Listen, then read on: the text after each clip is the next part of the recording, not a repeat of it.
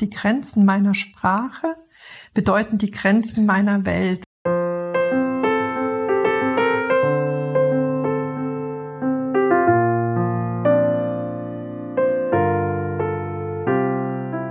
Vielleicht magst du es erstmal in dein Herz legen und schauen, wie dein Herz diese Worte wandeln kann.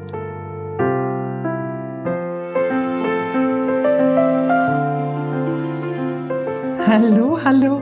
Herzlich willkommen zu den Couchgesprächen, der Podcast für Menschen, die ihr Leben aus ihrem Herzen heraus gestalten und leben wollen. Mein Name ist Petra Oleni. Ich bin deine Gastgeberin, Menschenenthusiastin und Coach. Und in diesen Folgen hier stelle ich dir inspirierende Menschen vor, die uns direkt in ihr persönliches Herzwärts unterwegs sein mitnehmen, Ebenso biete ich dir Inspirationen, Perspektiven, Buntheit, Coaching-Tools und vieles mehr direkt aus meinem Erleben an, damit du dir das Leben gestaltest, das du wirklich, wirklich liebst. Ganz viel Freude beim Lauschen und ich freue mich sehr, dass du hier bist. Hallo, hallo. Herzlich willkommen zu dieser Solo-Impuls-Folge des Couchgespräche-Podcasts so kurz vor Weihnachten. Eine Folge, in der ich dir so ein bisschen Herzvitamine rüberreichen möchte für das Fest der Liebe und das Fest des Friedens. Und spannenderweise ist es ja häufig in diesen Feiertagen gar nicht so liebevoll und friedvoll, im Kreise der Menschen, mit denen wir feiern. Und das mag daran liegen, dass wir vielleicht manchmal überhöhte Erwartungen an diese Zeit richten. Vielleicht liegt es auch daran, dass sich da Menschen begegnen, die die sich länger nicht gesehen haben und dann trifft eine nicht aktualisierte Version eines Menschen auf eine nicht aktualisierte Version eines anderen Menschen und in der Luft liegen nicht ausgesprochene Begegnungen und all das nicht bereinigte und nicht aktualisierte sorgt dann manchmal für, für dicke Luft. Ich habe letztes Jahr mit der Paar- und Sexualtherapeutin Dorothea Perkusic eine Folge, das ist die Folge 27, aufgenommen, in der wir ganz praktische, ganz alltagspraktische und umsetzungspraktische Themen besprochen haben rund ums Weihnachtsfest. Also wenn du da was suchst, das ist die Folge 27 aus dem letzten Jahr, die ich dir da ans Herz legen kann. Und ansonsten möchte ich gerne mal mit einer Frage beginnen, mit einer Frage, hm, wie viele Emotionen kannst du aus dem Stegreif benennen, die du aktiv in deinem Erleben gefühlt hast, in deinen Erfahrungen gefühlt hast. Und wenn du magst, stopp den Podcast gerne an der Stelle und lausche mal in dich, wie lange wird deine Liste? Ja, und wenn du nicht stoppen möchtest, nimm dir gerne mal ein paar Sekunden und sammle mal innerlich in dir, was bringst du an Emotionen zusammen. Weil das möchte ich dir auch gerne sagen. Wissenschaftler haben herausgefunden, dass der aktive Wortschatz für Emotionen durchschnittlich bei unter 10 liegt. Es gibt so ein paar Kerngefühle, die wir benennen, benennen können und auch aktiv nutzen. Aber ja, ich habe mich eine Weile mit der gewaltfreien Kommunikation auch während, während der Ausbildung zur Mediatorin intensiv befasst und also da bin ich, glaube ich, auch auf eine Liste gestoßen mit 87 Gefühlen. Also es gibt schon, schon eine große, große äh, Variantenreiche Reichtum.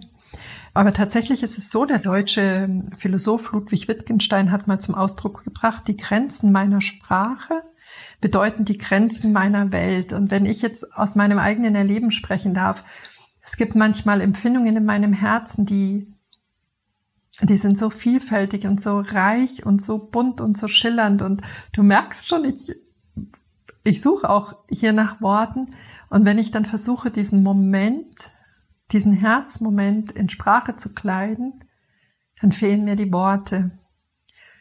Und gleichzeitig ist die, ja, ist es da, gibt es da eine ganz starke Verbindung zwischen unserer Sprache, zwischen unserem Verhalten und unseren Erfahrungen. Also da gibt es einen ganz engen Zusammenhang.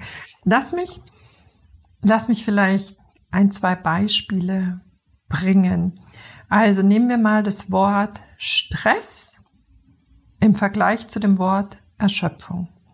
Wenn du mh, hm, während der Feiertage formulierst, ich fühle mich gestresst oder das stresst mich. Also zum einen passiert das, habe ich glaube ich auch in einer Solo-Folge vor kurzem erst angesprochen, fährt dein ganzes System hoch. Es wird Biochemie ausgeschüttet, Adrenalin und diese ganzen Hormone, die in Stresssituationen vom Körper benötigt werden, um in diesem akuten Zustand das Überleben zu sichern. Jetzt sprechen wir ja nicht von dem Säbelzahntiger, der gerade um die Ecke biegt, sondern es ist ja eher so diese, diese Situation, die sich über eine längere Zeit hinzieht, die einem, die was in einem auslöst. Ja, also wir haben auf der einen Seite Stress und es wirkt nicht lösbar in der Sekunde. Es wirkt so ausgeliefert, ja?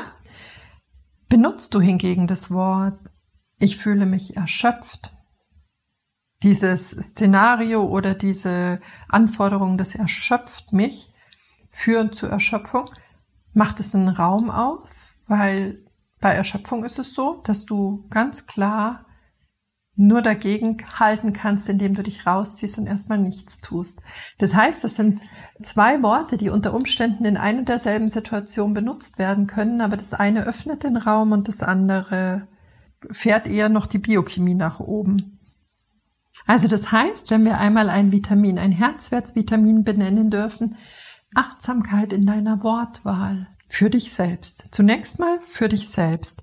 Wenn wir auf unsere Gesellschaft blicken, ist Sprache das Medium, das wir in den letzten Jahrzehnten oder über, über lange, lange Strecken unserer Geschichten dafür verwendet haben, Inhalte, Informationen zu transportieren. Nicht unbedingt, um Verbindung aufzubauen. Ich lebe ja hier in Bayern und wenn du da Menschen fragst, wie geht's dir, kommt ganz häufig die Antwort, passt schon. Passt schon. Damit weiß ich noch gar nicht, wie es dem anderen geht. Ich habe auch keinen kein Einhaken, weil ja, da gibt's keinen Indikator. Oder auch, wenn du die Frage stellst, wie geht's dir mit der Situation? Die Antwort, ja, was soll ich dazu sagen? Also wir sind es nicht geübt, Sprache als Verbindungsmedium zu nutzen, Sprache als das Medium zu nutzen, um zum Ausdruck zu bringen, was wir fühlen. Wir haben es nicht geübt, wir sind es nicht geübt, ja? Da ist es manchmal schwierig, wenn sich das Leben vor uns entfaltet, und sich sowohl Psyche als auch die Emotionen als auch der Körper überfordert fühlen. Dass wir dann genau das Treffende eben vermitteln können, das, was da gerade in uns geschieht. Ich denke, da liegt, ja, da liegt zum einen eine Angst darunter, dass wir die Kontrolle verlieren, ja, so diesen sicheren Boden verlieren, wenn wir jetzt tatsächlich ganz präzise unser Gefühl benennen würden. Oder vielleicht ist es auch mh, mm, dass wir es gewohnt sind, Dinge auch klein zu reden, dass diese Erlaubnis, die Dinge wirklich so zu benennen, wie wir sie gerade in uns fühlen, häufig nicht gegeben war und wir sie uns natürlich jetzt, das ist eins dieser Nein aus der letzten Folge, und wir uns häufig diese Erlaubnis aber auch selbst nicht geben.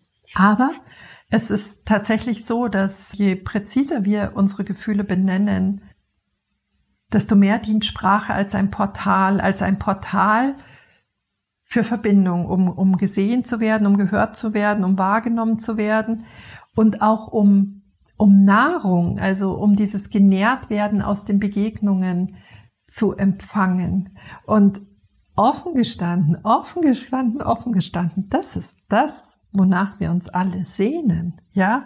Das ist ein ganz großes Grundbedürfnis, dass wir gesehen, gehört, dass wir wirklich wahrgenommen werden und auch in den Begegnungen, ja, dieser, dieser nährende Austausch stattfindet.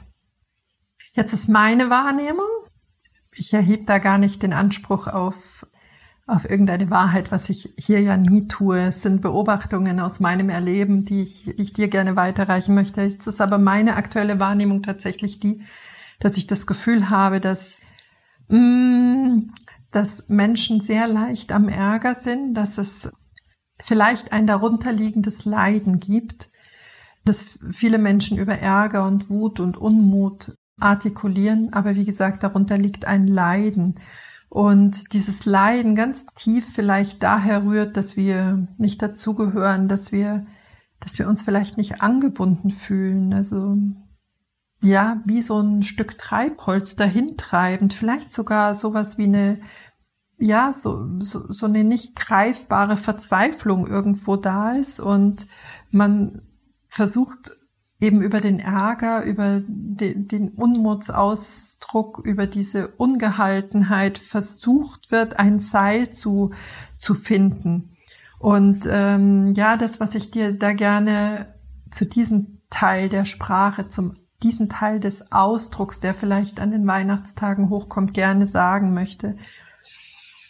Mm, es gibt selten externe Häfen, die einem diesen Halt geben können.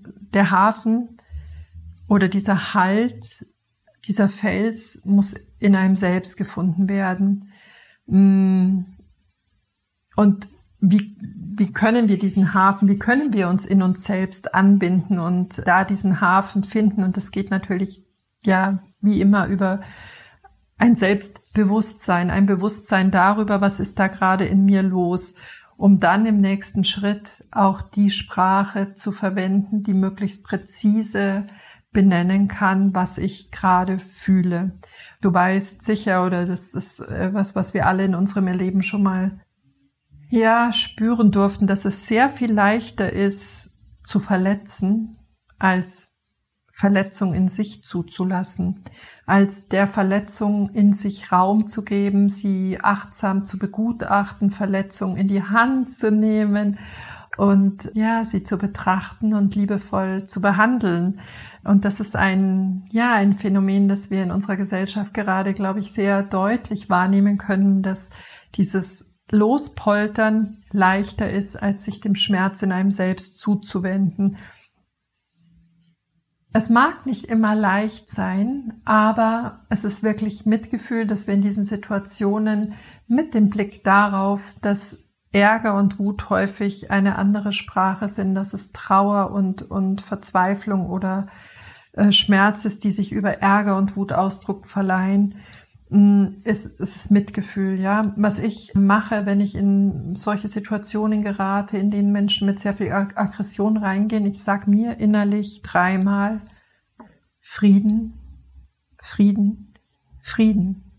Und dieses Wort besänftigt in mir ganz viel und ich kann auf mein Gegenüber, das damit so heftigen Gefühlen an mich herantritt, anders begegnen und kann dann auch mit ganz viel Ruhe eben in der Situation sagen, dass das vielleicht jetzt nicht das Thema ist, das hier Raum braucht oder kann dann auch wahrnehmen, was in mir gerade ausgelöst wird und kann dann auch ganz ehrlich und verletzlich benennen, was in mir gerade gesagt werden möchte. Also auch hier wieder Akzeptanz, dass dein Gegenüber vielleicht gerade an einem anderen Punkt ist, Akzeptanz, dass es in dir gerade was gibt, was vielleicht auch Ausdruck wünscht, ein Spiel mit Worten und Begriffen, mit einer Liste, die du vielleicht jetzt anfertigen magst, mit vertrauten Gefühlen und Emotionen, dass du da möglichst nah an dem formulieren kannst, was da gerade in dir los ist.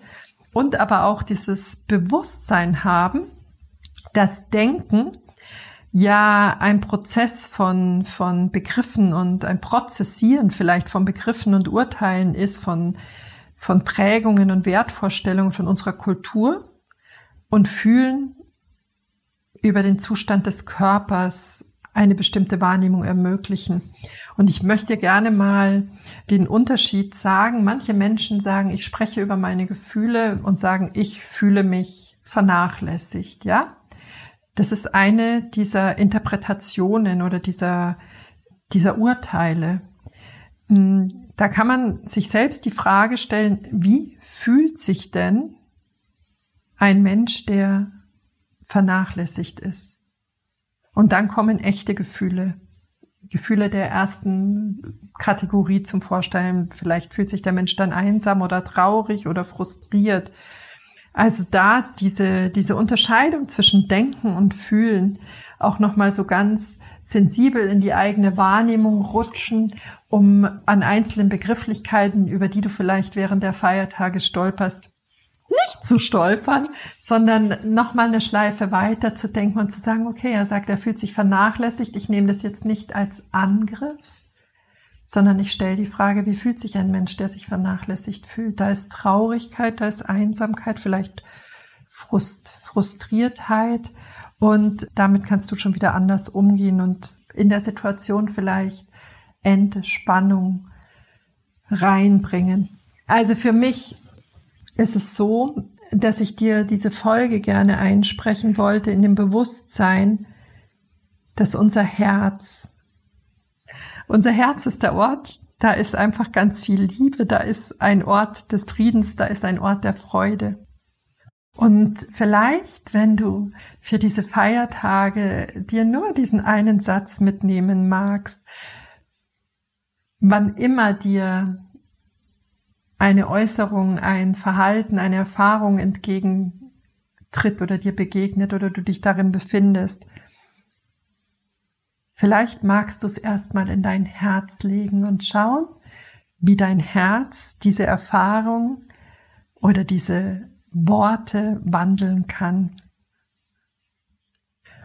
Ja, auch wenn es noch so negativ ist und auch wenn es noch so belastend ist, dir vielleicht wirklich diese paar Sekunden Auszeit zu nehmen, es dir wirklich bildhaft vorzustellen, dass du das in dein Herz legst und dein Herz bittest, es irgendwie zu wandeln und dann kommt da vielleicht eine ganz andere Antwort oder eine ganz andere ähm, Äußerung in der Situation zurück, die ja vielleicht sehr viel mehr auf das Konto des Festes der Liebe einzahlt, als wenn man impulsiv darauf reagieren würde.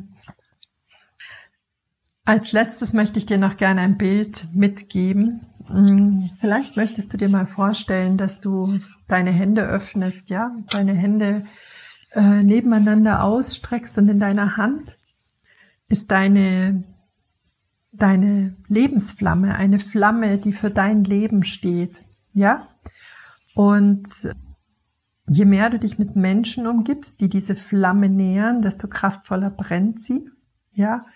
Je weniger Menschen dich umgeben, die diese Löschdecke draufwerfen, desto kraftvoller bist du in deinem Leben. Und ja, wenn Menschen um dich rum sind, die, wenn es kalt und stürmisch ist, ihre Hände noch schützend über deine Flamme halten, damit sie nicht ausgepustet wird, bleibst du in deiner Kraft. Aber das Wunderschöne ist, das Wunderschöne ist, dass auch du, dass auch ich dieser Mensch für andere Menschen sein kann und wir die Lebensflamme, auch wenn sie vielleicht gerade von Unmut, Ungehaltenheit Ausdruck nimmt, schützende Hände verträgt, weil darunter Schmerz und Verzweiflung liegen. Ja. Ich glaube, das ist so das, was ich als Vitamin Herz für die Weihnachtsfeiertage mitgeben wollte.